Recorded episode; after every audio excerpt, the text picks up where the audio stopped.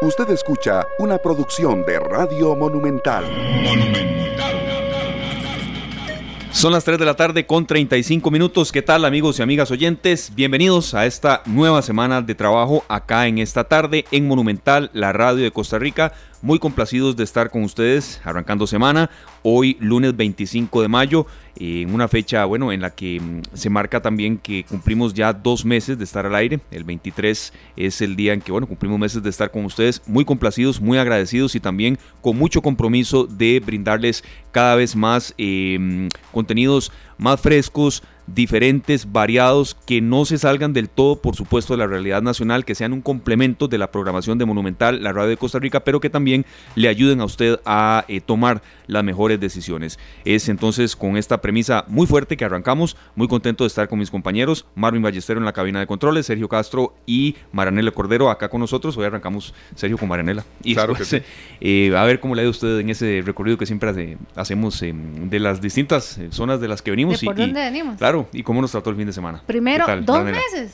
¿Cómo vuela el tiempo cuando uno se divierte, verdad? Sí, cuando uno la pasa bien y cuando uno hace lo que le gusta también, ¿verdad? Todavía no nos hemos agarrado las noches. No, mentira. No, mentira, no. La verdad es que para mí ha sido una un ejercicio profesional muy, muy intenso porque radio de lunes a viernes y justo en un momento en el que todo el mundo confía en la radio. ¿Se acuerdan que lo que mencionábamos la semana pasada? Cuando uno dice, quiero informarme, quiero saber qué pasó, una olla, una ambulancia, uno eh, sabe que el ministro dijo algo muy importante. Usted pone Radio Monumental y usted dice, en algún momento me lo van a ampliar. Entonces sabemos que tenemos que ganarnos esa credibilidad con ustedes y además la pasamos muy bien. Claro que sí. Serio, la verdad, desde Heredia se agradece mucho tu aporte con aquella mermelada, no les puedo explicar. Con la que cerramos la semana anterior. ¿Qué tal, Sergio? Buenas tardes. Bien, muchas gracias a ustedes. ¿Cómo lo trató ese fin de semana? Muy bien, muy bien, este, cuidándome mucho. La verdad que eh, siento que estos dos meses se han ido volando. Estoy aprendiendo muchísimo de ustedes dos, grandes profesionales del periodismo. Igual. Y yo, pues, no soy periodista. Eh, lo mío ha sido toda la vida los programas de música y principalmente de salsa. Así es que todo esto ha sido un gran aprendizaje del lado de ustedes, de parte también de los profesionales, de los emprendedores y de todos los amigos que nos hacen llegar sus reportes. Aprendo muchísimo todos los días. Yo creo que, también cuando, cuando uno eh, recibe tanta retroalimentación, de cosas que se deben mejorar, de otras que también pues van bien, pero también, Maranela, de sugerencias de temas, porque la, propuesta que uno va dando eh, mm, va gustando, pero también va trayendo soluciones, no solamente en el caso de los emprendedores, que siempre tenemos acá un, bloque específico, como también los mismos especialistas que agradecen eh, reforzar a través de esta tarde el mensaje que ellos dan en sus distintas profesiones, bueno, lo hace delinear a uno eh, un propósito más firme de, dar excelencia en el, en el contenido radiofónico, Maranela. La verdad es que ha sido por eso digo que, rápido se nos ha ido, porque cuando a veces decimos, ¿te acordás aquel doctor que entrevistamos? Y decimos, ¿cuál de todos? Pero aquel emprendedor que... Y hoy, hoy vine a contarles que conversé con Cindy, ¿se acuerda? Usted nos llevó a arreglar el zipper de aquel pantalón. ah, ve, ve, ya se acordó. El tema de costuras. Porque nos volvemos nos volvemos una comunidad, no solo como se, dice comunidad cuando se habla de redes sociales, también con ustedes que nos escuchan, que nos están escuchando en el radio de su carro, en el radiecito en casa, en su celular, en su tablet, en el streaming de monumental.co.cr con la aplicación, el podcast o repasan el programa más tarde en Canal 2 este, y también aquí en el Facebook de Canal 2 Costa Rica. Ya uno sabe que siempre está quien es de las primeras que se conectan. Aquí está, Megan Sofía, esta muchacha no nos falla. Y estoy esperando a ver si apareció ya Luis García desde Nueva York. Somos una comunidad. Esta tarde tenemos un menú informativo que yo creo que va a estar tan sabroso como ese café que se están sirviendo estos muchachos. Así es, bueno, y cuando son las 3 de la tarde con 40 minutos arrancamos con nuestro primer bloque de entrevistas. Hoy tendremos eh, en, esta sección mm, una eh, reflexión que queríamos eh, tener en dos vías. Primero, porque ayer fue precisamente un día muy especial para el Hospital Nacional de Niños. Llega a un aniversario más de vida. Es una institución que en la Caja Costarricense de Seguro Social en Costa Rica y en Centroamérica también, la verdad es un orgullo porque también hemos recibido reportes y hemos trabajado en algunas situaciones en cuanto a prensa se refiere de, gente que, recibe de otros países atención en el Hospital Nacional de Niños. El Hospital Nacional de Niños, bueno, eh, cumplió años eh, llegó a 56 años de dar servicio médico a la infancia costarricense. El 24 de mayo de 1964 fue ese punto de partida y por eso le agradecemos a doña Olga Arguedas, quien es la directora de este centro de salud del Hospital Nacional de Niños. Eh, primero, doctora, eh, una reflexión en materia, y no se la podemos dejar pasar porque su especialidad es inmunología, el tema del sistema de las defensas, usted es una autoridad de la Caja Costarricense de Seguro Social. Mm, hoy las cifras, la verdad, demuestran que uno no puede decir, doctora, que estamos, a ver, de nuevo mm, contra la pared en materia de coronavirus, pero sí son cifras que llaman a la reflexión, fueron mensajes fuertes de las autoridades de salud y antes de entrar en el tema del hospital de niños, que tenemos acá una lista de consultas y hasta de felicitaciones también eh, por eh, padres de familia que han eh, sido en materia, digamos, de nacimiento de sus hijos doblemente favorecidos por el hecho de que, a ver, ahí en el hospital de niños han revivido de nuevo a sus hijos. Doctora, ¿qué tenemos que reforzar? Porque sí, la, cantidad de casos eh, en los últimos días ha sido alta en comparación de días con otros y hoy la cifra fue más de 20 en comparación con días anteriores. Entonces, bienvenida doña Olga y un saludo afectuoso acá desde la cabina de Monumental. Muchísimas gracias. El saludo también les va de vuelta, se los, es recíproco. Eh, pues mire, hoy es un día para la meditación. Hoy tenemos una llamada de atención a la comunidad costarricense que hasta el día de hoy eh, pues había tenido una respuesta inteligente ante esta amenaza de la pandemia, pero que lamentablemente con la liberación de medidas está empezándose a comportar como otras sociedades donde al liberarse medidas ha habido un nuevo pico pandémico y eso es muy peligroso. Es muy peligroso porque porque nosotros hemos sido muy sinceros en decir que si Costa Rica se viera fuertemente golpeado por la pandemia, como lo ha sido, por ejemplo, España, Italia, Nueva York, Inglaterra, no tenemos la capacidad ni de camas, ni de médicos, ni de enfermeras de cuidado intensivo para atender a todos los enfermos que se presentaran. Lo estamos diciendo desde hoy. Entonces, la responsabilidad de no abarrotar los servicios de cuidado intensivo es de cada costarricense.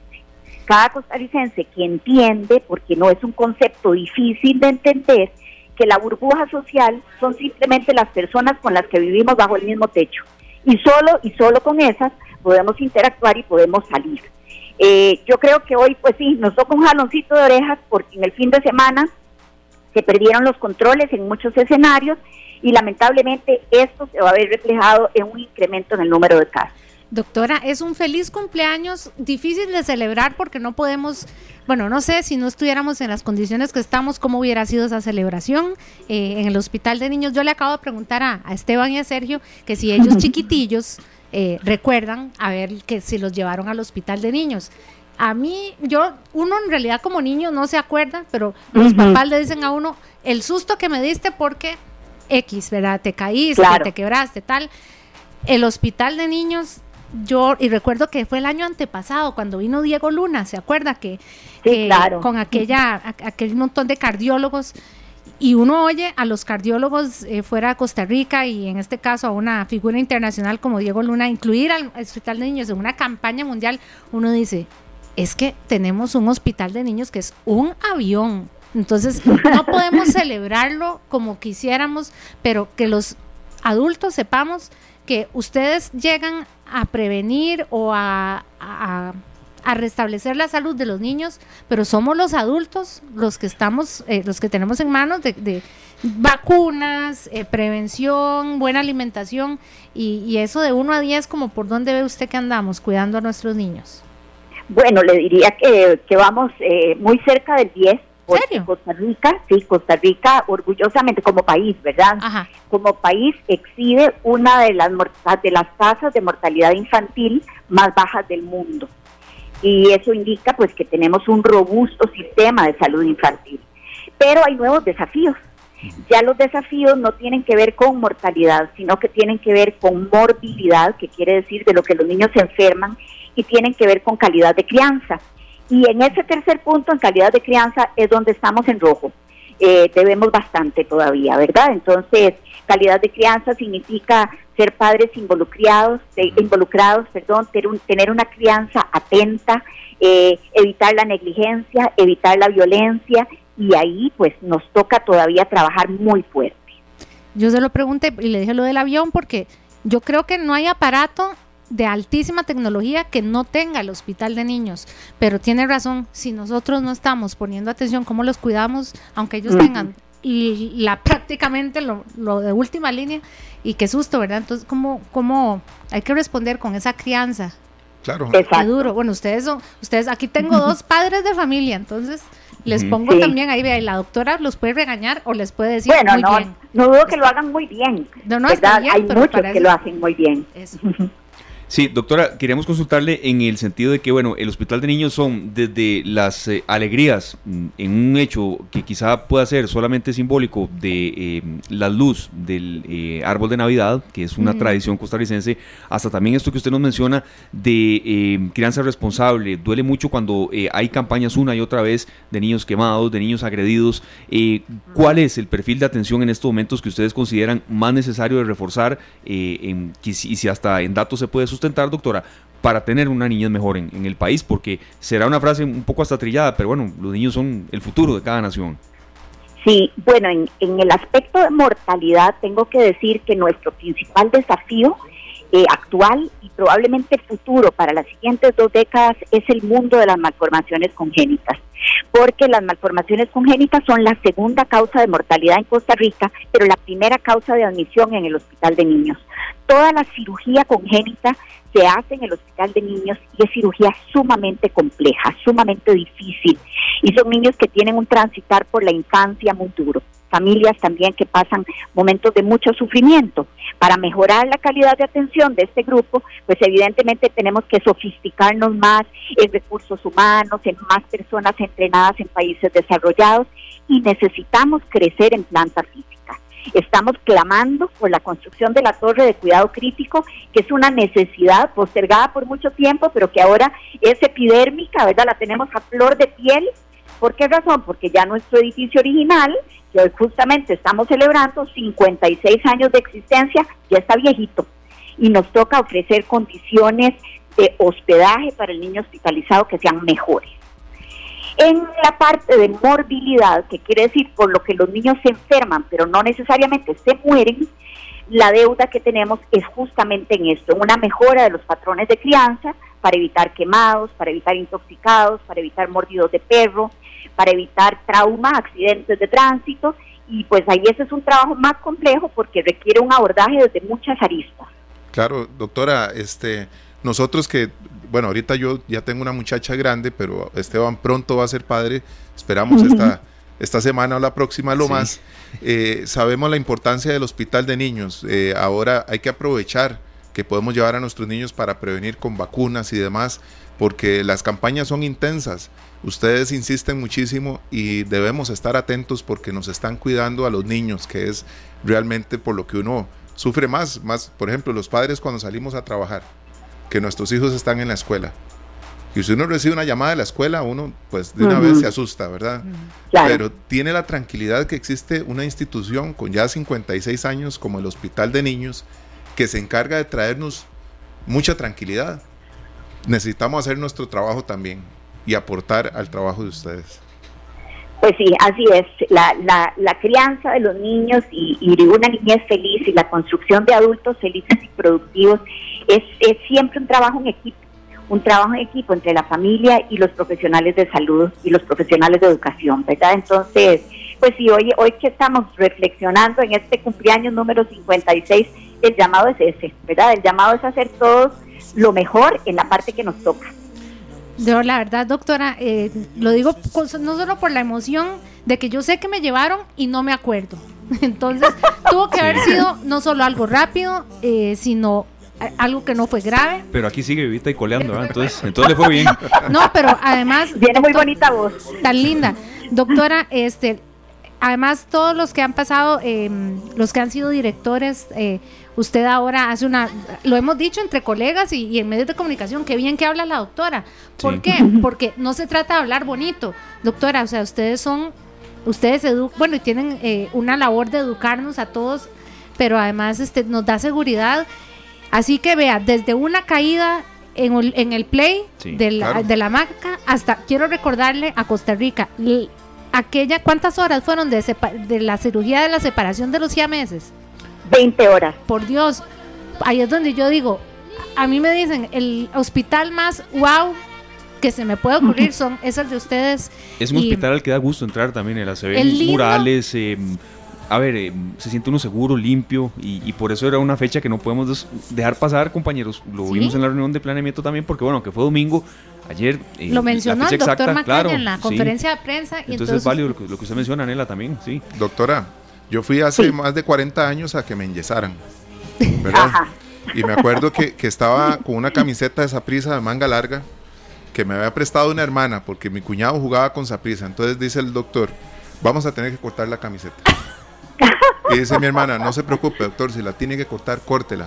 Vea qué, qué carajillo más morado. Entonces le digo a mi hermana, no, usted no le importa, me dice, no me importa. Entonces me quité la camiseta para que no la rompieran y le pedí a mi hermana que si estaba dispuesta a regalarla, que me, a despedazarla, que me la regalara. Entonces salí con yeso, pero con camisa. Bueno, está muy bien. Qué lealtad al equipo. Y, y, qué dicha que guarde ese recuerdo positivo también de que pudo conservar su camiseta. Gracias por ese trabajo, doctora, y porque yo sé que ustedes guardan miles de anécdotas preciosas y sé que también han llorado con papás y mamás porque a veces eh, la, la, tragedia, la enfermedad o pues, pues, sí, la fatalidad, a veces perder una, o sea, para un médico perder un paciente siempre es durísimo, pero perder un pacientito debe ser también muy duro, pero de verdad que, que, sirva este, esta felicitación, este reconocimiento a decirles qué cargas que son y nosotros a cuidar a los a los peques. Sí, pues, doctora. muchas gracias. No, por supuesto, vea, nos, nos saludan acá desde Michigan, Estados Unidos, y, y ya nos van a, dar aquí una anécdota, una anécdota, una anécdota perdón, que precisamente eh, em, se engloba con respecto a la a la posibilidad de que el hospital de niños salve incluso vidas.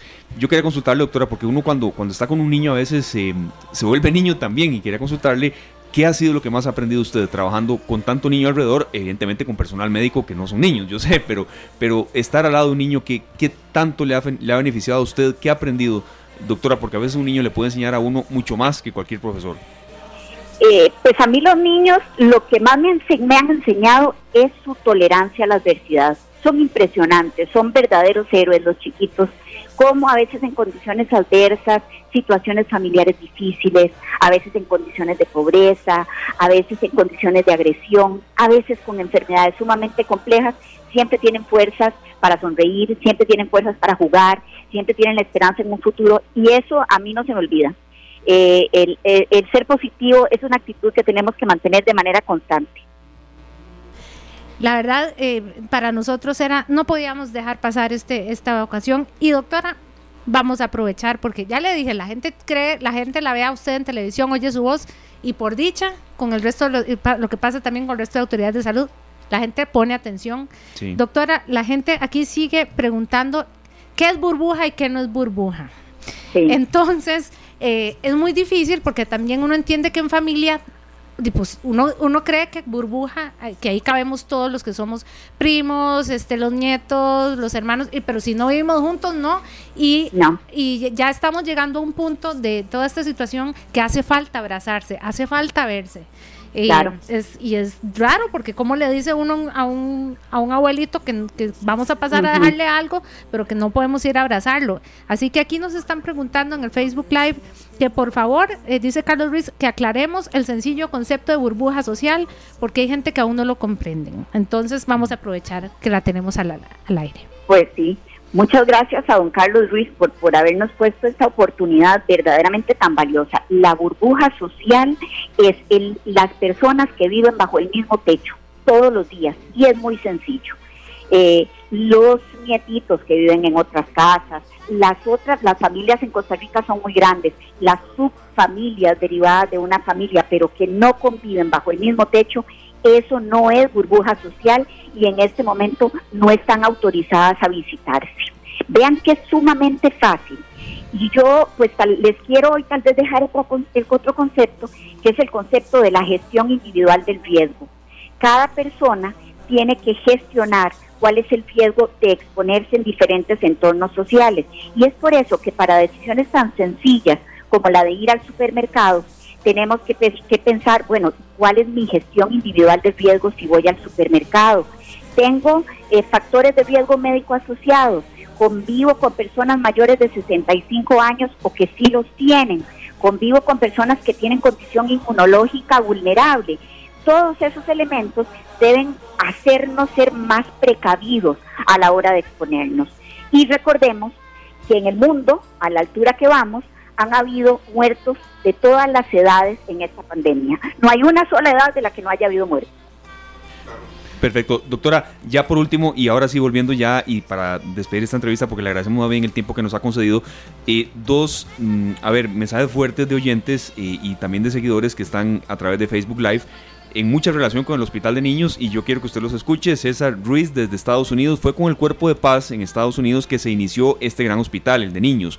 Fui internado por tres meses en el de niños a la edad de cinco años por problemas de mis riñones. Fui operado por el doctor Willy Feinsack, que en paz descanse. Y acá estoy muy agradecido, nos dice César Ruiz. Y otra por acá nos tiene Sergio. Eh, adelante. Claro que sí. Indra Morales Soto nos dice, a mí el Hospital de Niños me salvó la vida hace 31 años. Con tan solo 40 días de vida me operaron y me dieron una segunda oportunidad. Les debo la vida, gracias eternas. Bueno, Ay, muchas gracias. No lo estamos diciendo nosotros, ¿verdad? Es, gente que, vivió esas experiencias. y Lo que decíamos desde algo pequeñito, como caerse del tobogán. Yo lo creo, yo creo que lo único que me pasó fue que me puse amarilla. Eso fue todo. Pero bueno. Y nada del otro mundo. Pero yo por eso recordé esa separación de meses porque yo digo, wow, todavía digo, wow. Entonces, que Dios les dé mucha sabiduría, mucha vida y también a los que tienen niños en sus casas, cuídenlos mucho. Muchas, gracias. Feliz cumpleaños a todo el hospital.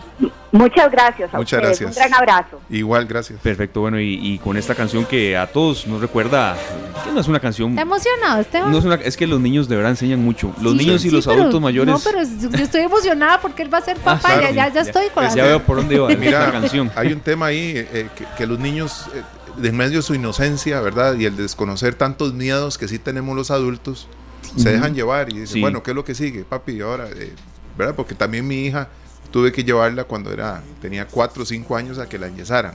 Entonces, eh, ella está tranquila, le pusieron un yeso, sabe que lo tiene que andar. Sí, uno siente hasta cierta calma y paz cuando algún familiar de uno dice, bueno, o amigo o conocido, es que eh, tuve que llevar al hospital de niños a XY y uno dice, no, tranquilo, está en buenas manos. Ataques de asma. Sí, por ejemplo. Jeffrey Oviedo, otro, por ejemplo. A mí el hospital de niños le dio trabajo a mi mamá por muchos años. Ese es otro enfoque muy fuerte. El tema, el área de trabajo social, Maranela, en el hospital de niños son, son prácticamente, em, a ver, em, soldados de los niños. Eh, las damas voluntarias de ahí también. Jeffrey Oviedo. Cierto. Sí, a mí el hospital de niños le dio trabajo a mi mamá por muchos años, nos dice, y ella hizo que tuviéramos muchos hermanos postizos. Gracias, gracias a usted, de verdad, Jeffrey Oviedo y Luis García también, que nos dice que el hospital de niños es una gran bendición. Bueno, nos vamos con esta reflexión que fue en dos días, ¿verdad, compañeros? El tema del hospital de niños, pero también la voz de la doctora Olga Arguedas es esa que cuando se tiene que poner fuerte, tipo la de María Luisa Ávila, otra guerrera del hospital de niños también, pues eh, a la gente lo, lo, llama a reflexionar. Gestión individual de riesgo. Antes de salir, evalúe, ¿de verdad tiene que salir? ¿Y en qué condiciones? y si lo hace, vaya rápido donde tiene que ir. Perfecto. Son las 4 en punto de la tarde, nos vamos a nuestra primera pausa comercial y enseguida venimos con mucho más de esta tarde acá en Monumental, la radio de Costa Rica. Son las 4 de la tarde con un minuto. Muchas gracias por estar con nosotros acá en esta tarde en Monumental, la radio de Costa Rica. Y a esta hora, bueno, recordamos un poco las distintas, plataformas por las cuales eh, ustedes pueden seguirnos. Canal 2 Costa Rica a través de Facebook Live. Y bueno, Marianela, recordar que estamos en podcast, pero también en la noche en Canal 2. Me han contado, porque ya yo a esa hora estoy eh, y los domingos también. ah, sí, sí, también. A las 4 de la tarde. Sí, a veces dicen, ¿y qué estás haciendo en la tele? Bueno, es por eso. Y aquí está eh, don Fernando Muñoz de Noticias Monumental. Tengo que decirle, me conmovió mucho el reportaje suyo en la mañana eh, sobre el matrimonio igualitario, me gustó mucho. A mí me dieron de tarea escucharlo, Fernando, de verdad no lo pude escuchar, pero, tuve incluso la experiencia de, trabajar en varios con usted y, no dudo que ese em, va a ser de referencia para estos días y sobre todo en la antesala de lo que se viene para mañana. Entonces, de verdad, Fernando, sí, hemos recibido varios mensajes de esos y, bueno, también repasar ya que esto está por acá, donde la gente puede escucharlo de nuevo y bueno, en las, distintas plataformas también de Noticias Monumental. Bienvenido, Fernando. Gracias, Esteban, Marianela, eh, Sergio, un saludo para ustedes, para quienes sintonizan esta tarde, que dicha que... Sí que lo pudieron escuchar. La idea era básicamente pues eh, hacer un recuento más que todo informativo, ¿verdad? De cuál ha sido el, camino, ¿verdad? De, esta lucha que ha tenido la, la población LGBTI, que precisamente eh, a partir de la medianoche tendrá ya el reconocimiento de este derecho en, Costa Rica. Así que entonces, eh, importante esto. Eh, siempre hacemos o aprovechamos este espacio para recapitular cuál es la, situación del COVID-19 en el país, ¿verdad?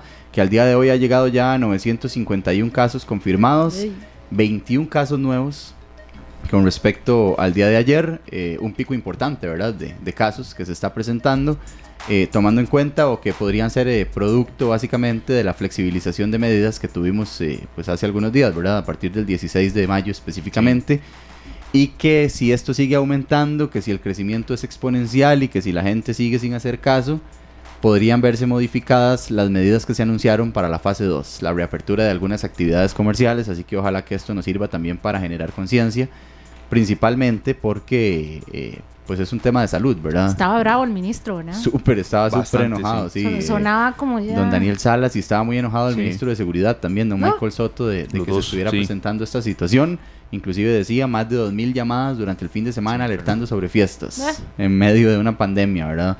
Sin duda alguna, pues... Eh, el tema del rescate en Río, Fernando, que es sentido común, ¿verdad? O sea, eso desgasta a la Cruz Roja es como volver atrás, Fernando. Sí, eh, ¿verdad? Es, este no, no ser consecuentes con el esfuerzo que se ha hecho. Se ha hablado muchísimo, ¿verdad? De la necesidad de evitar aglomeraciones, de que no es un momento, quizás no es el más apropiado para pasear. Además, es un momento en que uno no debería eh, pensar en realidad en ir a bañarse a, un río, a una poza, porque ya estamos en pleno invierno, es decir, ya, ya la estación lluviosa está prácticamente consolidada en todo el país y vienen las cabezas de agua, que fue lo que sucedió precisamente En, Pejivalle de Cartago. 18 personas eran. 15. 15 personas y, y los 15 sancionados, ¿verdad? Tienen una multa o por lo menos una una llamada de atención por escrito. Una llamada de atención, sí. Lo que pasa es que los ríos no están en, eh, no están establecidos en el decreto pero no son Pero lo que hay ahí es una aglomeración, entonces eh, en ese caso pues habría que esperar a ver si el Ministerio de Salud acciona y en este caso presenta o pues gira una multa, ¿verdad? A, estas personas que estaban ahí aglomeradas. Contarles también en otras informaciones que se sigue concretando lo que es el, el cambio de proveedor de tobilleras electrónicas para privados de libertad y eh, indica el Ministerio de Justicia que ya hay un 96% de esta población a la que ya se le realizó el cambio de tobillera, de la que tenían con el antiguo proveedor a la que tienen ahora eh, un cambio complicado, ¿verdad? En un momento en que el país se enfrenta a una pandemia, ir a visitar a más de 1.700 personas para cambiarles la tobillera por esta otra que ya eh, pues el cambio se, se, hace efectivo, el contrato del proveedor antiguo vencía el pasado sábado. ¿Y los que no aparecen?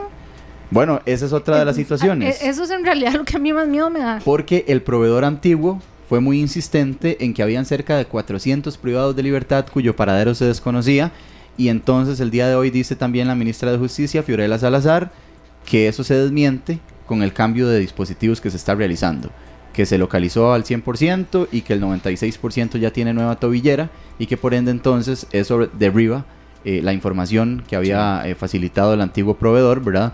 En la cual se indicaba que habían cerca de, de 400 privados de libertad que no estaban siendo monitoreados o que pese a tener un dispositivo, se desconocía en dónde se ubicaban.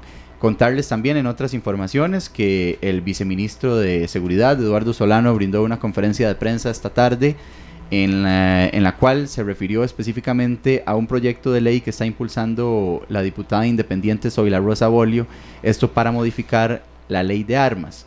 Lo que está buscando ella es que se permita eh, un tipo de arma para las personas que realizan tiro deportivo, la ley de armas prohíbe algunas de ellas, eh, específicamente en cuanto al número de cartuchos, y entonces se está buscando en sí, eh, según dice la diputada, que se puedan permitir eh, algunas armas que suelen utilizar quienes se dedican al tiro deportivo y que quedaron prohibidas en la última legislación que se aprobó eh, esta impulsada precisamente por el Ministerio de Seguridad Pública. Así que, eh, pues decía el ministro o el viceministro más bien eh, de Seguridad en la conferencia de prensa, don Eduardo Solano, que pues que se pretendía modificar el número de armas, ¿verdad? A las que podría tener acceso una persona. El proyecto de la diputada también busca que algunos comercios puedan tener o acceder a armas de fuego según su operación. Entonces eh, el Ministerio de Seguridad se opone rotundamente La diputada incluso acusa al viceministro de mentir y de brindar eh, información falsa a los medios de comunicación. Lo cierto es que el ministerio mantiene su línea, ¿verdad? De prohibir eh, un, un uso desmedido de las armas de fuego, de restringirlas en la medida de lo posible. Esto porque ellos pues sí vinculan muchos de los delitos, muchos de los homicidios que se cometen en el país con este tipo de arma, mientras que eh, la diputada pues sí ha defendido por lo menos en, cuanto al tiro deportivo se refiere. Así que vamos a estar ampliando esta información, vamos a tener nuevamente el reportaje sobre el cual conversábamos. A las 7 a las 7 de la noche, sí, en, la tercera emisión de Monumental. Eh, además vamos a hablar, por supuesto, de todo el acontecer legislativo y muchas otras informaciones también en torno al COVID-19 que sigue siendo noticia en el país y en el mundo. Perfecto. Fernando, si la gente no puede escuchar por A o por B, esperemos que sí, a las 7 de la noche, está en, las redes sociales de Noticias Monumental. Eh, Fernando, el reportaje, si, se, si se quiere buscar por ahí. Sí, correcto. En Twitter estamos como Monumental CR, en Facebook como Noticias Monumental y también en www.monumental.co.cr. Una última información que se me olvidaba y que es muy importante para los tarjetavientes del Banco de Costa Rica. Sí. Eh, finalmente, sí, sí, no, yo también eh, soy tarjetaviante. Eh, el Banco de Costa Rica ya finalmente habla hoy a los medios de comunicación y pues señala, ¿verdad? Parte de, lo que se ha venido diciendo más que todo en redes sociales de que un grupo de hackers conocido como Maze Group eh, se roba una información, dice que vulnera los sistemas del BCR, amenaza con publicarlo, como el BCR no responde, entonces publica eh, algunos datos, ¿verdad?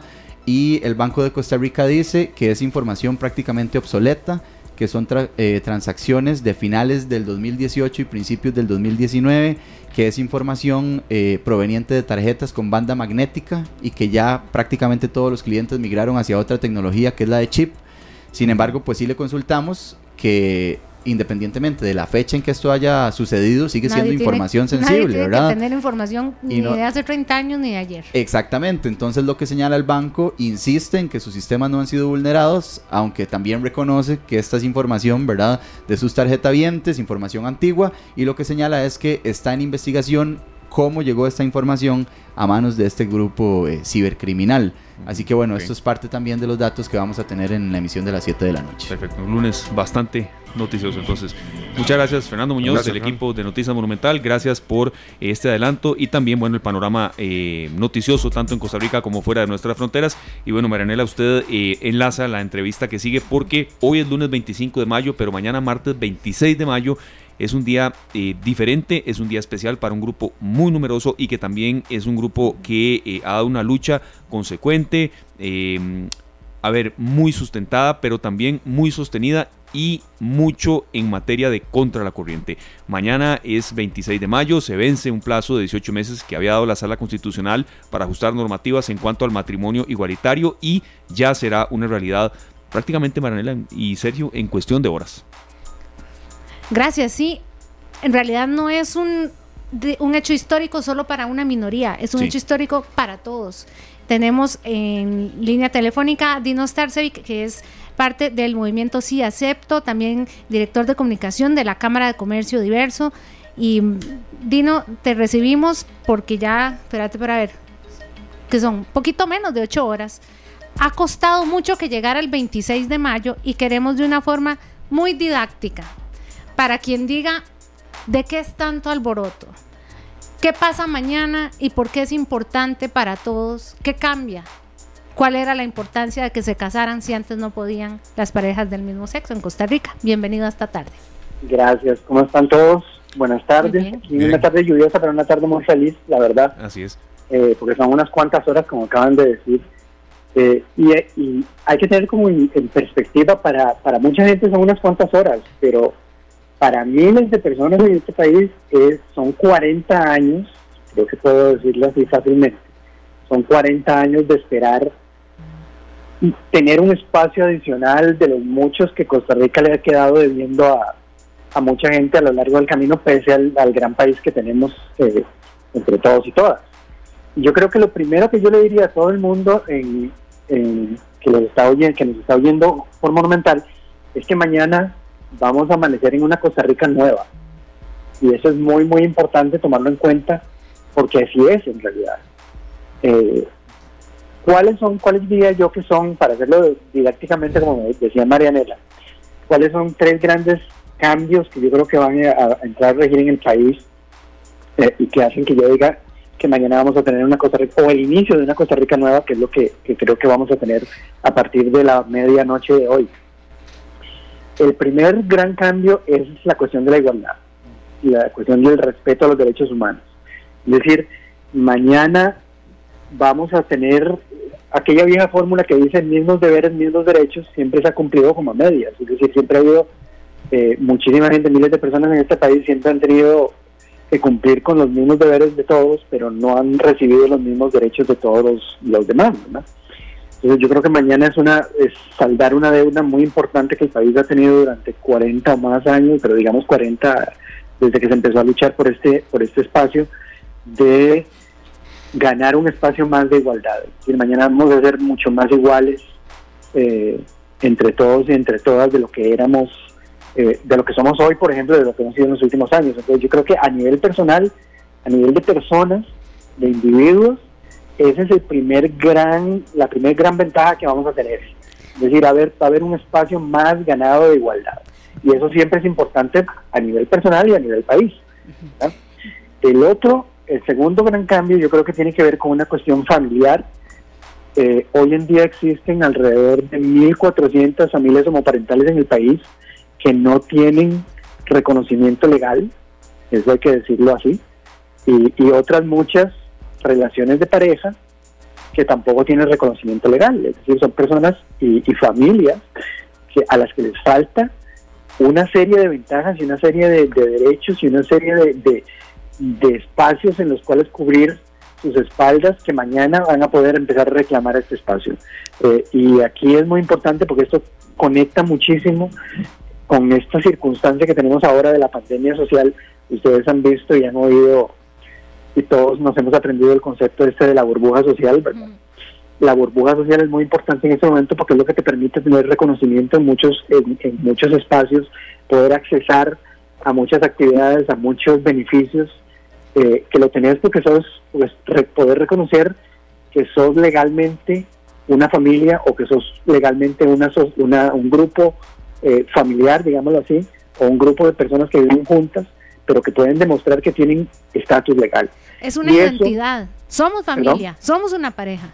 Yo te iba a preguntar, Dino, aquí, eh, aquí estaba viendo eh, en esta publicación de Sí Acepto, matrimonio civil igualitario. Correcto. Es como muy largo decir. Yo creo bueno, que para a partir de mañana matrimonio, punto, ¿no? Exactamente, al lado del clavo. Porque a partir a partir de mañana, bueno, todavía lo del civil tenemos que, incorporarlo al Sí, sí, pero ya ya, ya no, es tan importante hacer eso, pero veo que somos el país, perdona, somos el país 29. Sí. Esto es legal eh, vamos a ver, del, año 2000 para acá, primero Países Bajos, luego Bélgica, España, Canadá, Sudáfrica, Noruega, México, Suecia, Islandia, Portugal, Argentina, Dinamarca, Francia, Brasil, Uruguay, Nueva Zelanda, Reino Unido, Irlanda, Luxemburgo, Estados Unidos, Colombia, Finlandia, Malta, Alemania, Australia, Taiwán, Austria, Ecuador y en 2020 Costa Rica. 30 em, si agregamos a Ciudad de México. Sí, ahí los leí, pero bueno, ah, bueno no, de, repente seremos el país 29, pero seremos el lugar número 30 si agregamos la Ciudad de México, que no califica como país, pero bueno. Bueno, no es el país entero, sino la capital. Exactamente, somos el, vamos a ser el 29 país, pero el 30 lugar del mundo. Y Dino, este, nosotros estamos viendo aquí pues muchos amigos comentando cosas muy interesantes y un amigo que tenemos en común como José Mairena dice, el matrimonio entre personas del mismo sexo amplía derechos y no restringe los de nadie.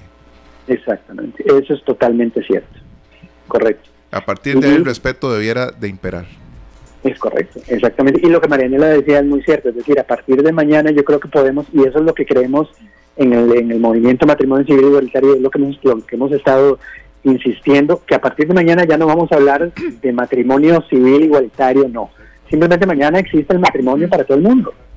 Y los mismos derechos entran a funcionar para todo el mundo, los mismos deberes entran a funcionar para todo el mundo y hasta nos va a simplificar la vida porque ya no vamos a tener que andarnos en etiquetas de ningún tipo, sino simplemente el matrimonio es uno y es igual para todo el mundo. Además, eh, Dino, hablamos de, creo, no sé si todavía, no sé si, si a mí me suena raro decir minoría, porque yo no, no mira, no, no sé si tengo, un, no, no, no tengo cómo estar eh, diciendo qué tan chiquita o qué tan grande es una minoría. Hay minorías de minorías, ¿no? Sí. este, recientemente, no solo porque socialmente han sido más visibles, eh, y con esto no quiero hablar nada más de un desfile en San José, eh, estábamos sacando cuentas, esta lucha la comenzaron un par de personas, este, y era un abogado por aquí, y era, y nos costó dar con, con, quién hablar hoy, porque me decías, tengo una entrevista a las tres y media, y uno dice, bueno, ahora este es un tema de conversación. Y ya no estamos hablando de la comunidad LGBTIQ, siempre se me va alguna letra, este, sencillamente estamos hablando de personas, estamos hablando de humanos. Eh, sé que ha habido, un, y bueno, hasta hace poco todavía en la Asamblea Legislativa había una cantidad importante de diputados que decían, ¿cómo hacemos para detener esto? Todavía Sí. hoy en la mañana. Sí, todavía hoy en la mañana. Así como ha habido oposición, y, y probablemente, la- como, todo en la vida, siempre habrá gente que, que- que no le parezca, pero creo que también durante todo este tiempo y este montón de años de lucha, ha aparecido un montón de gente que tal vez diga, hey, qué bueno que ustedes alzaron la voz porque me hicieron entender, yo no me había puesto en tus zapatos y ahora la verdad es que entiendo que como ahora citó Sergio, que vos tengas los mismos derechos que yo, no solo me parece justo, sino digno de celebrar. Sí, claro, por supuesto. Este, este tipo de procesos siempre es una bola de nieve. Es decir, es, es una pequeña piedrita, un guijarro que alguien empuja al inicio y que va rodando y rodando y rodando y va sumando y sumando esfuerzos y esfuerzos a lo largo de los años. Y efectivamente, como vos decís, no, en, en los últimos tiempos ha sido una lucha no solamente de la comunidad LGBT, que, que la hemos dado desde hace 40, 50 años, sino que se ha convertido en mucho y para mucho bien en una lucha país de mucha gente, ¿verdad? La- a la que se ha sumado infinidad de personas, aliados y aliadas en todo tipo de, de instancias, desde el político hasta el económico, empresas que han apoyado el, el proceso, que eso es un fenómeno muy importante siempre en un país, cuando las empresas y las compañías y las marcas empiezan a, a- a fortalecer un proceso social, es porque ya es importante para todo el mundo, ya se ve visible, ya tiene peso político y peso social, y eso es, eso es así, y ha sido así, y tenemos que reconocer, por supuesto, el, el, el aporte de, de infinidad de, de aliados y, y personas que no son de la comunidad LGBT, pero que se han sumado efectivamente a la causa. ¿no? Perfecto. Y por último, don Dino, queremos consultarle, bueno, eh, sí, mencionaba Marianela que faltan cuestión de horas, pero eh, en Así es. materia de tantos años, ¿qué ha sido lo más difícil para ustedes? ¿Cuál ha sido tal vez el, el tema de estereotipo más duro que se ha tenido que romper, el obstáculo más fuerte que han tenido que derribar, don Dino? Yo creo que es el que el que mencionaba al inicio, es decir, el concepto de que somos iguales. Ese y ese todavía impera en la mentalidad de muchísima gente el hecho de que no es así, ¿verdad? Eh, y yo creo que la lucha más grande que hemos dado durante todos estos años y este es un paso más en ese en esa cadena es simple y sencillamente que la gente entienda, o sea, que la gente que no entiende entienda que no hay ninguna diferencia, es decir, que la diversidad, que la esencia del, del ser humano, de la humanidad, al igual que la esencia del, del planeta, es la diversidad. Es decir, las cosas son diversas y la diversidad está compuesta por un montón de cosas diferentes, pero que son equivalentes en términos de valor, ¿no? Por eso son equivalentes, perdonen la, el, el, el- ¿verdad? Pero yo creo que lo más importante y lo más, lo más duro ha sido eso, y todavía es, en, en ciertas instancias una tarea pendiente, es hacer que la gente, que el, total, el total de la población entienda que somos iguales, que no hay diferencia en realidad, que puede haber algunos matices entre una persona y otra, que es lo que hace la, la diversidad rica, ¿no? Claro, Pero Dino, que en el fondo somos iguales, y ese es el, el punto que hay que defender. Igualdad. perdón, perdón, adelante, adelante. Sí, no, eso es. Sí, este, tenemos una canción con la que vamos a cerrar el programa, pero tiene un par de frases muy interesantes. Y quien la ha escuchado muchas veces, tal vez nunca la ha aso- asociado con un amor que se ha convertido en algo imposible de mostrarle a la sociedad y demás. Es una canción de Jim Steinman que se llama Rock and Roll Dreams Comes True. No sé si la has escuchado alguna vez. Sí, claro. Eh, también la cantó Mid Midlove. Mm. ¿verdad? Es una canción maravillosa. Al final del programa vamos a traer parte de la letra en español para que los que no la han escuchado puedan entender de qué se trata. Pero vamos por ahí, a las cosas que se han tenido que mantener por debajo de la mesa cuando todo el mundo sabe de qué se trata. No es correcto. Es un juego que, que no se vale, ¿verdad? Ojalá. seguí con ese cafecito, Dino. La verdad que. Ah, bueno, espérate, porque se me olvidó. Hay una transmisión especial que van a hacer hoy, ¿verdad? A partir de ese movimiento. A, partir de las 9 de la noche vamos a estar en una transmisión especial de tres horas en la que vamos a contar y hablar y compartir muchísimas cosas que vale la pena que la vean. Eh, la señal se va a emitir inicialmente por Canal 13, y la vamos a replicar en nuestras redes sociales de la campaña Sí Acepto, que la pueden buscar especialmente en Facebook Live, y se nos van a unir una serie de, otras eh, emisoras y, espacios en redes sociales que nos vamos a convertir en una cadena y muy muy importante, ayer nos avisaron que una organización en Panamá se nos va a unir, así que también en Panamá va a ser posible ver. Gracias, Dino. Yo sé que estás con un cafecito. Eh, Aquí ya disfrutalo, eh, disfrutalo. Aquí también. Nada, gracias, por, por, darnos este espacio. Compañeros, ah. sí, es un día histórico. Un día, eh, es, difícil. Yo, yo pensaba en la mañana, ustedes se imaginan, yo soy mujer, yo no puedo imaginarme eh, un día ir a, no sé, que, que digan, ¿usted por qué va a votar? y decir yo aquí tengo la cédula vengo a votar soy ciudadana que me digan sí pero sos mujer vos no votas verdad que como que en 2020 uno diría qué te pasa porque no tiene ningún sentido. Sí no no le entiendo. Dicen que antes cuando venían eh, la gente del Atlántico venían negros al barrio al Valle Central y las caras y usted por aquí no pase y se imagina verdad pero ya cuando uno dice es que es 2020 verdad que ya tanto prejuicio que afortunadamente nos hemos despojado. Mañana nos daremos cuenta si es una Costa Rica de verdad distinta, como dice Dino. Y serio, también es, es un, son, a ver, palabras y expresiones que, que en, materia de pandemia se han utilizado de tolerancia, respeto, solidaridad, pero también eh, entender que, que bueno que, que, son momentos distintos, pero que la tolerancia y el respeto por los demás debe prevalecer. Acá una, una muestra más y esperemos que mañana sea así. Bueno, en cuántas cosas coincidimos todos los seres humanos, difícilmente. Y en cuántas no. ¿verdad? Y en cuántas, no. Y entonces nos basamos en el respeto y, y creo que tiene que prevalecer.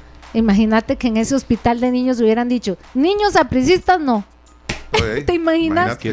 Una tontería. Y alguien puede decir, Marianela, qué ejemplo tan estúpido estás poniendo.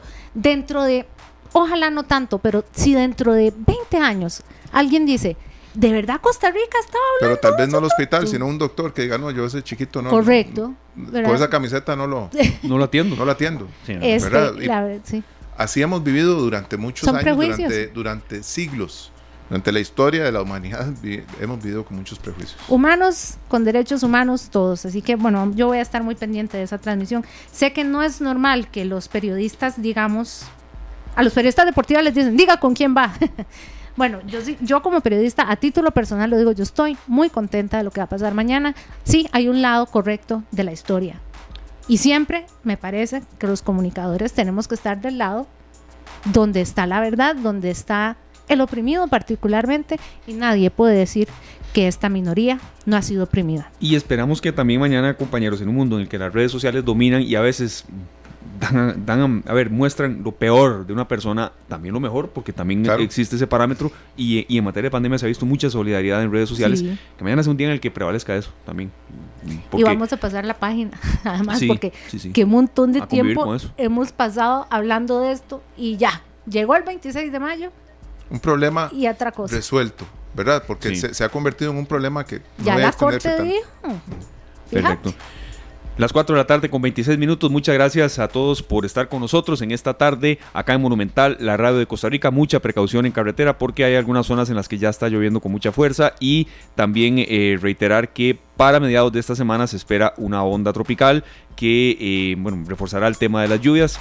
Es un tema que aquí vamos a estar tocando con distintos ángulos, porque mm, es decir, y en eso hemos aquí tenido, eh, a ver, cuestiones en materia de producción que, a ver, que esté lloviendo en un mes como en el que estamos, es que qué tan noticia puede ser, ¿verdad? Pero, pero el, la materia de reforzar acciones y medidas preventivas que eh, puedan eh, contribuir a que una pandemia como la que estamos viviendo sean más graves con el tema de lluvias, enfermedades, accidentes y demás, lo vamos a tener en cuenta. Pero sí, sí tomar en cuenta, compañeros, que, ya ahora eh, las tardes de lluvia tan fuertes como eran años anteriores serán la tónica, sobre todo en carretera, serio, usted que viene en una zona que se congestiona mucho, tenerlo muy en consideración. Claro, también en San José, la gente que anda caminando en San José cruza la calle a veces sin percatarse piensan que es una extensión de la acera y uno manejando bajo la lluvia puede que no vea bueno, de hecho, no se ve con la misma claridad No, si la lluvia es muy nada. intensa, así es que hay que manejar con mucho cuidado. Al que anda paciencia. manejando y vea, pase, lo- dígame quién no ha, ha estado en San José con o sin pandemia y todo el mundo saca el paraguas y uno dice, no hemos aprendido a caminar sin sacarle los ojos a los demás y uno, todos sacamos el paraguas y o es sacarle el ojo al que está a la par o empaparlo.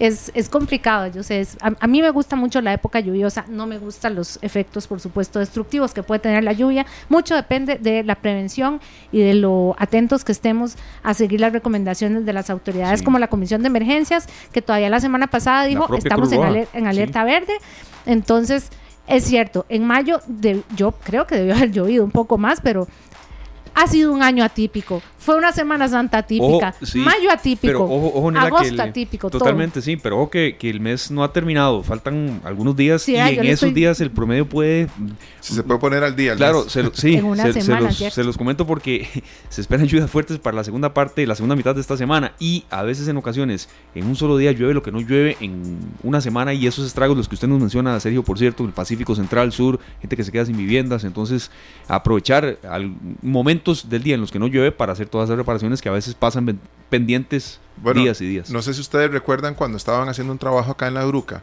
Hay una, una comunidad que está bajando eh, hacia el Virilla a mano izquierda, que uno se mete en una calle paralela ahí que, entra y baja. Ahí hubo una inundación tremenda eh, en medio de un trabajo que estaban haciendo en la calle, una ampliación. Entonces, una- un lugar que nunca se inundó, em- cuando empezaron a levantar ciertas partes de la carretera y demás, cambió el rumbo del agua. Es el poder, o sea, es un poder que tiene la lluvia que a veces uno dice, esto de verdad, esta destrucción la hizo un aguacero. Yo lo que les voy a decir es que hoy empezó a llover un poquito más temprano en Heredia, pero yo que estoy muy incrédula, yo dije, ah, ahorita para. Entonces, hasta que se vino, yo no sé, los que nos estén oyendo que estén en Heredia, se vino un señor relámpago que yo pegué este brinco y, y ahí es donde Siga. uno dice, cuando no es el agua, Siga, es la ¿verdad? rayería. Aunque Sí. fuiste vos, ¿verdad, Esteban? Esteban me corrigió un día estos que me dijo, no se dice rayería. Y yo, como soy... mm, Son yo- las, las clases que nos da don Bernard Stoltz. Del pero, Instituto no, pero Sí. más bien le dejo esa tarea que usted mañana, por favor, me traiga la explicación de por qué dije mal y no se dice se la rayería, paso. para aprender bien. Perfecto, son las 4 con 30 minutos, nos despegamos por un instante y al volver venimos con un recuento de lo más importante que destaca la prensa internacional, noticias fuera de Costa Rica, acá en Monumental, la radio de Costa Rica.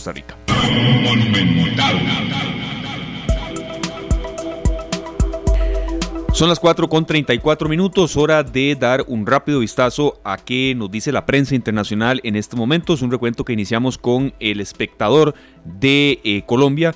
Y bueno, menciona que las consecuencias políticas de que Venezuela reciba combustible de Irán pueden agravar algún tipo de relación diplomática entre ambos países. Además, se detalla que Madrid se reencuentra con sus bares y Grecia con sus tabernas. Esto, compañeros, es parte, bueno, de eh, las flexibilizaciones que se dan eh, tanto en eh, España como en Grecia. Madrid se reencuentra con sus bares, Grecia con sus tabernas. Tras 10 semanas de confinamiento, los madrileños se reencontraron con sus bares, mientras en Grecia tabernas y cafés con terrazas también abrieron sus puertas una semana antes de lo previsto, lo cual genera cierta preocupación evidentemente en los gobiernos de ambos países. El Clarín en Argentina nos dice coronavirus en ese país, un grupo de manifestantes protestó en la Plaza de Mayo contra la cuarentena, lo cual ha desatado mucha polémica y muchas críticas porque son protestas allá en Argentina donde precisamente lo que buscan y lo que piden es flexibilizar las distintas medidas sanitarias, pero que les permitan también trabajar.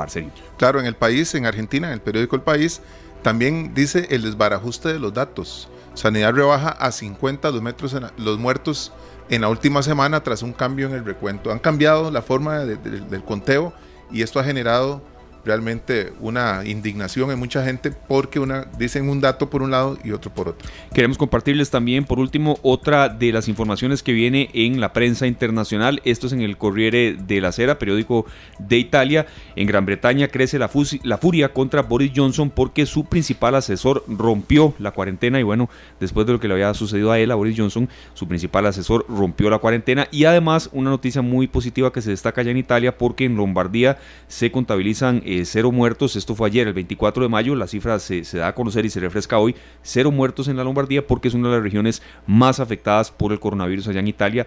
País que lentamente intenta eh, salir adelante y reducir las cifras eh, de una enfermedad que les ha causado muchísimas consecuencias negativas. Para muchos que siguen el calendario de Estados Unidos saben que hoy es un día feriado, Memorial Day, para los estadounidenses, lo cual, eh, pues qué bonito un feriado, pero hay mucha preocupación porque adivine cómo están las playas hoy en los Estados Unidos. Así. Sí, repletas. Están Vimos llenas y ya sabemos que eso no, no es una buena señal. Luego de que además este fin de semana creo que el diario más, el gran referente del periodismo en el mundo, el New York Times, en la portada en la que con la que con todos sus nombres y Sí. apellidos, todos es un obituario fuera de lo común donde donde pone en perspectiva que no son esos más de 100 mil no son 100 mil números, no son 100, no son cifras, son 100 mil seres humanos, eh, llega, supera esa cifra de muertes de Estados Unidos y mientras tanto, ¿qué estaba haciendo el señor presidente de Estados Unidos? Jugando golf. Viera, No tengo que agregar nada. más. Marianela, que em, fue un tema de debate en, en, bueno, algunos grupos eh, en redes sociales que yo estoy de periodistas y, y he visto y quería consultarle a usted como periodista. ¿A usted qué le parece eso que hizo eh, ese periódico referente con historia, con trayectoria? Porque hubo algunas opiniones no favorables ¿Por qué? por el tema de identidades, de datos, de que tal vez quizá X o Y eh, familia no hubiese querido que su nombre estuviera ahí. Pero yo siento que eso, y ahí coincido en, en la apreciación suya de que no eran, a ver, números, eran seres humanos. Entonces una, una forma más tal vez de eh, que las autoridades de ese país, sobre todo las que dictan medidas en cada zona específica, bueno, tengan en cuenta que, que- que aquí no se murieron, a ver, no Sí. son números, son personas. Si no eran Y aquí 100 mil matitas de Romero que No. amanecieron secas. Eh, los obituarios, tendría que preguntarle yo a mis colegas, eh, escribir obituarios a casi ningún colega le gusta, ¿verdad? Uno siente, si, si de todo lo que usted tiene que escribir en el periódico, escribir obituarios es como, hey, estoy escribiendo lo menos importante. Esto no era el obituario de falleció fulana, tal, tal, tal. Esto era... eh, para los que se sentaron a ver un poquito cada uno de esos nombres, decía el nombre, eh, qué hacía esa persona, qué le gustaba, la edad, y por supuesto el, el lugar de nacimiento. Entonces esto no era, eh, o sea, lo, lo que tuvo que hacer el New York Times para sentarse y, por, y, y hacer esa labor de, ese, es que es un manejo de datos, pero así, Sí. súper, súper fino, no solo no se iban a arriesgar a una demanda y a que dijera alguien, ah, no, no ponga el la, la familia Marianela, no, no ponga el nombre de ella. Esto, esto no era un obituario, esto era un reportaje. La cosa es que qué bueno que causó eso entre la comunidad de periodismo, pero de verdad, eso, mientras aquel está jugando golf y que además está pidiendo que, le ha- que en Carolina del Norte le tengan listo un estadio para ir a hacer una convención, eh, a mí me da miedo. Sí. Pero mejor hablemos de algo que trae buenas noticias, sobre todo para emprendedores.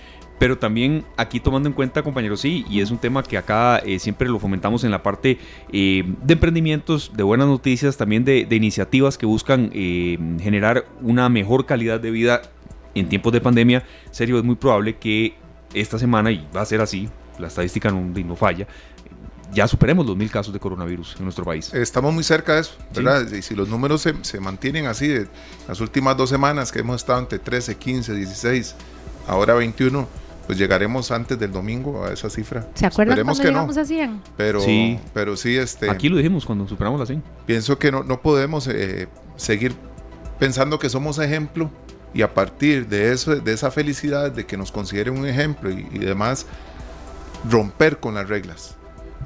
Porque lo vemos, no, no- no es necesario señalar a nadie, no es necesario eh, decir lo que dijo el ministro, no, todo lo vemos todos los días en fotos, en, en las, en las historias que comparten nuestros amigos en las redes sociales y nos estamos poniendo en riesgo absolutamente todos. Que ese es otro tema, compañeros. Y, y ya no, no queremos eh, extendernos porque ya está eh, el invitado, la invitada en este caso del bloque de las buenas noticias. A ver, no solamente, Maranela, y usted sabe más que nosotros dos, porque así es en tema de redes sociales y manejo y cómo usarlas y cómo no usarlas y qué no hacer y qué hacer. Si usted está haciendo una imprudencia, no la publique, por Dios, ¿verdad? Es que depende, Esteban. Yo aprendí algo que Sergio dijo. A los que sí les importa hacer caso, lo van a hacer. Y a los que no. Ya es difícil. ¿Usted que- cree que a ellos que les la importa subir la foto y el, selfie en la posa, los barbecues? Yo pensaba, más bien, yo pensaba que estaba viendo poquitos barbecues en, en las redes sociales, por lo menos de la gente que yo sigo. Cuando veo que el, ministro de Seguridad dice que tuvo llamadas de 2067 fiestitas de esas, dije, ah, no, o sea, entonces yo no estaba tan loca. No, no. Eh, pues lo que uno ve en redes sociales además es una muestra, porque hoy, ¿qué pasó en Twitter, por ejemplo, después de la conferencia de prensa? Todos dijimos, qué barbaridad, no aprendemos, qué cabezones, ahora sí. Pero Twitter es una burbujita es una burbujita muy pequeña y no de la que no de las que habla el Ministerio de Salud, sino una burbuja de opinión créanme que la gente que no quiere hacer caso hasta que no vea a uno de sus seres queridos o no esté con el susto de que le hagan la prueba y le digan, ¿sabe qué? Dio positivo por andar de andariego. Eh, así va a ser. Así, así es como, como, como va a ser y como uno tiene que intensificar cuando, cuando las cifras dan lo contrario, bueno, tener en cuenta que, que no se nos puede salir de las manos. Son las 4.42 minutos, nos vamos al bloque de buenas noticias acá en Monumental esta tarde.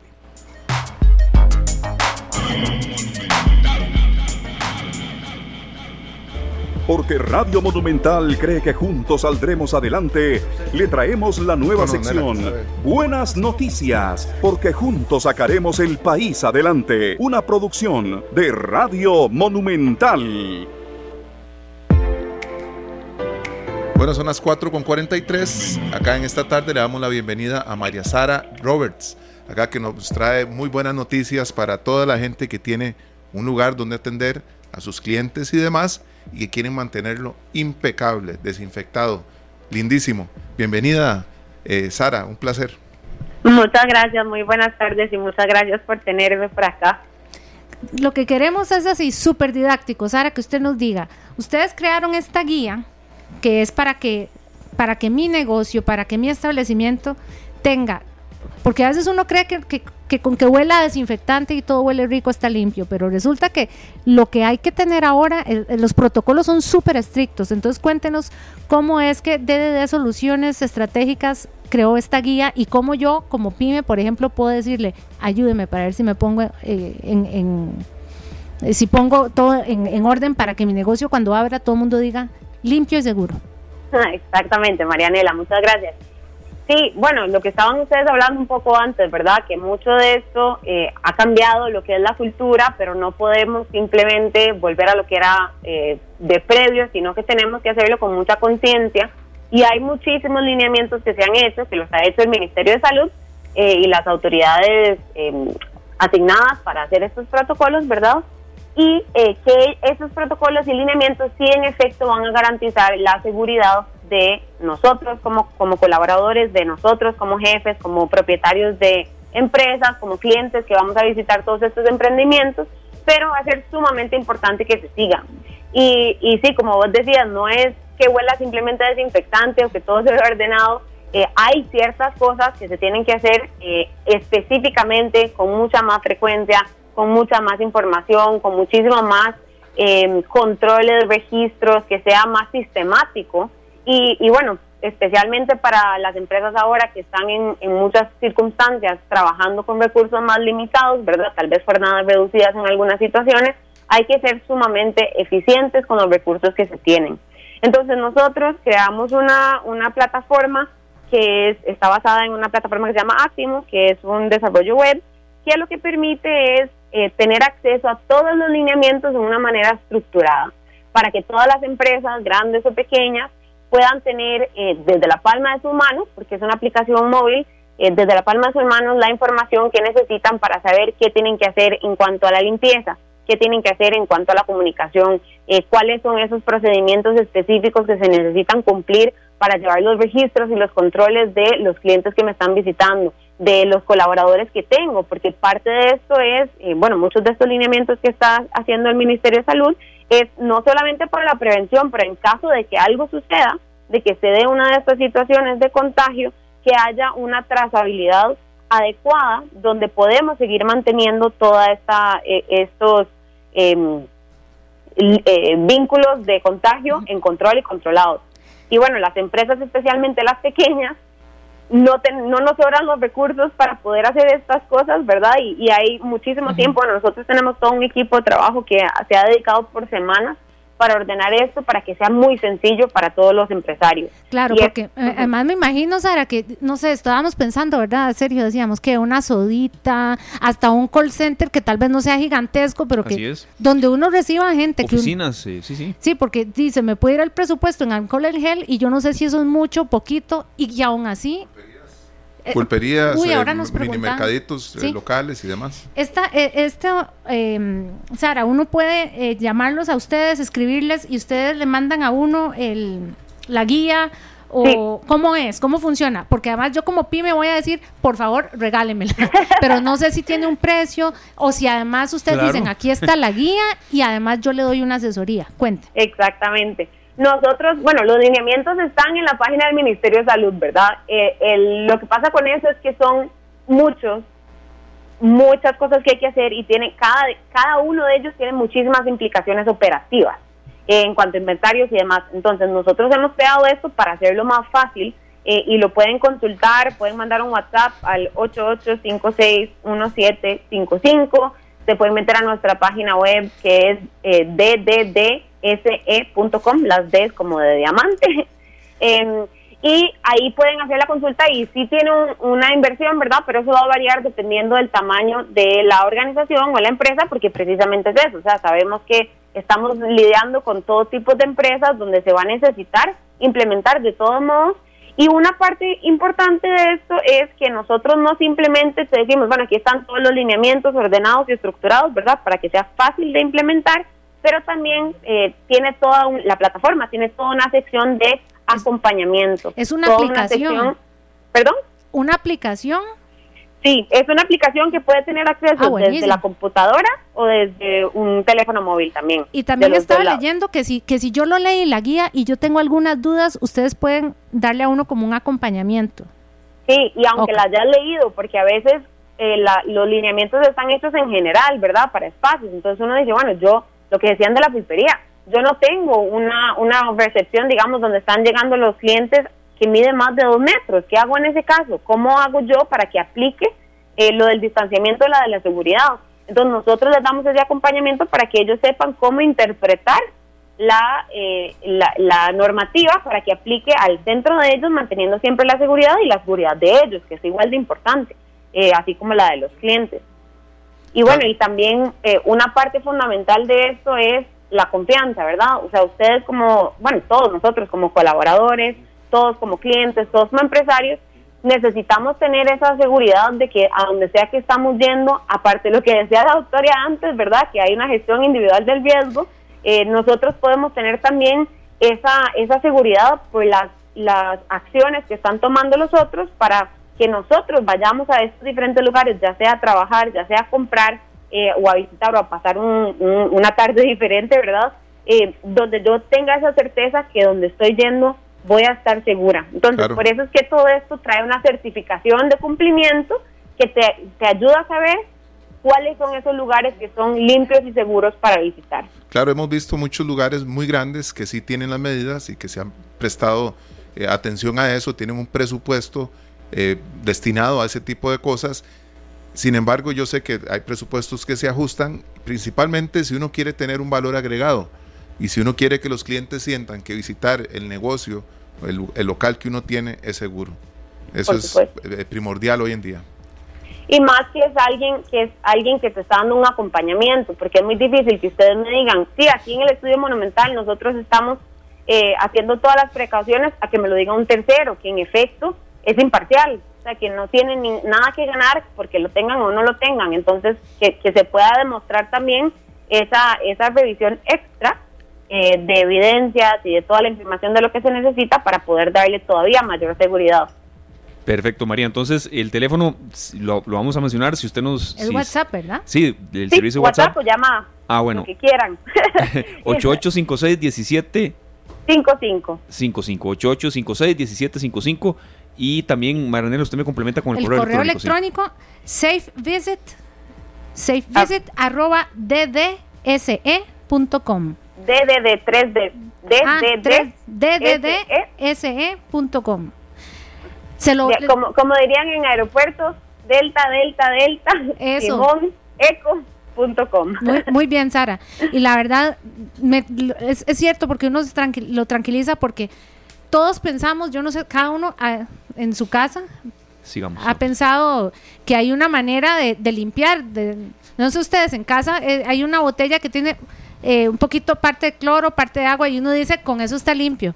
Pero si es un negocio, tiene que ser este estrictamente con esas medidas. Entonces, eh, ahí, pues que, se hablen con ustedes y, la verdad es que, cada pyme, ustedes creo que van a tener este la, la manera de decirles, esta es una guía, porque todos tenemos miedo pero todos necesitamos que cuando abrimos esos negocios esté, como dijo Sergio, como un ajito que uno diga, ah, no, aquí sí vengo. Sí.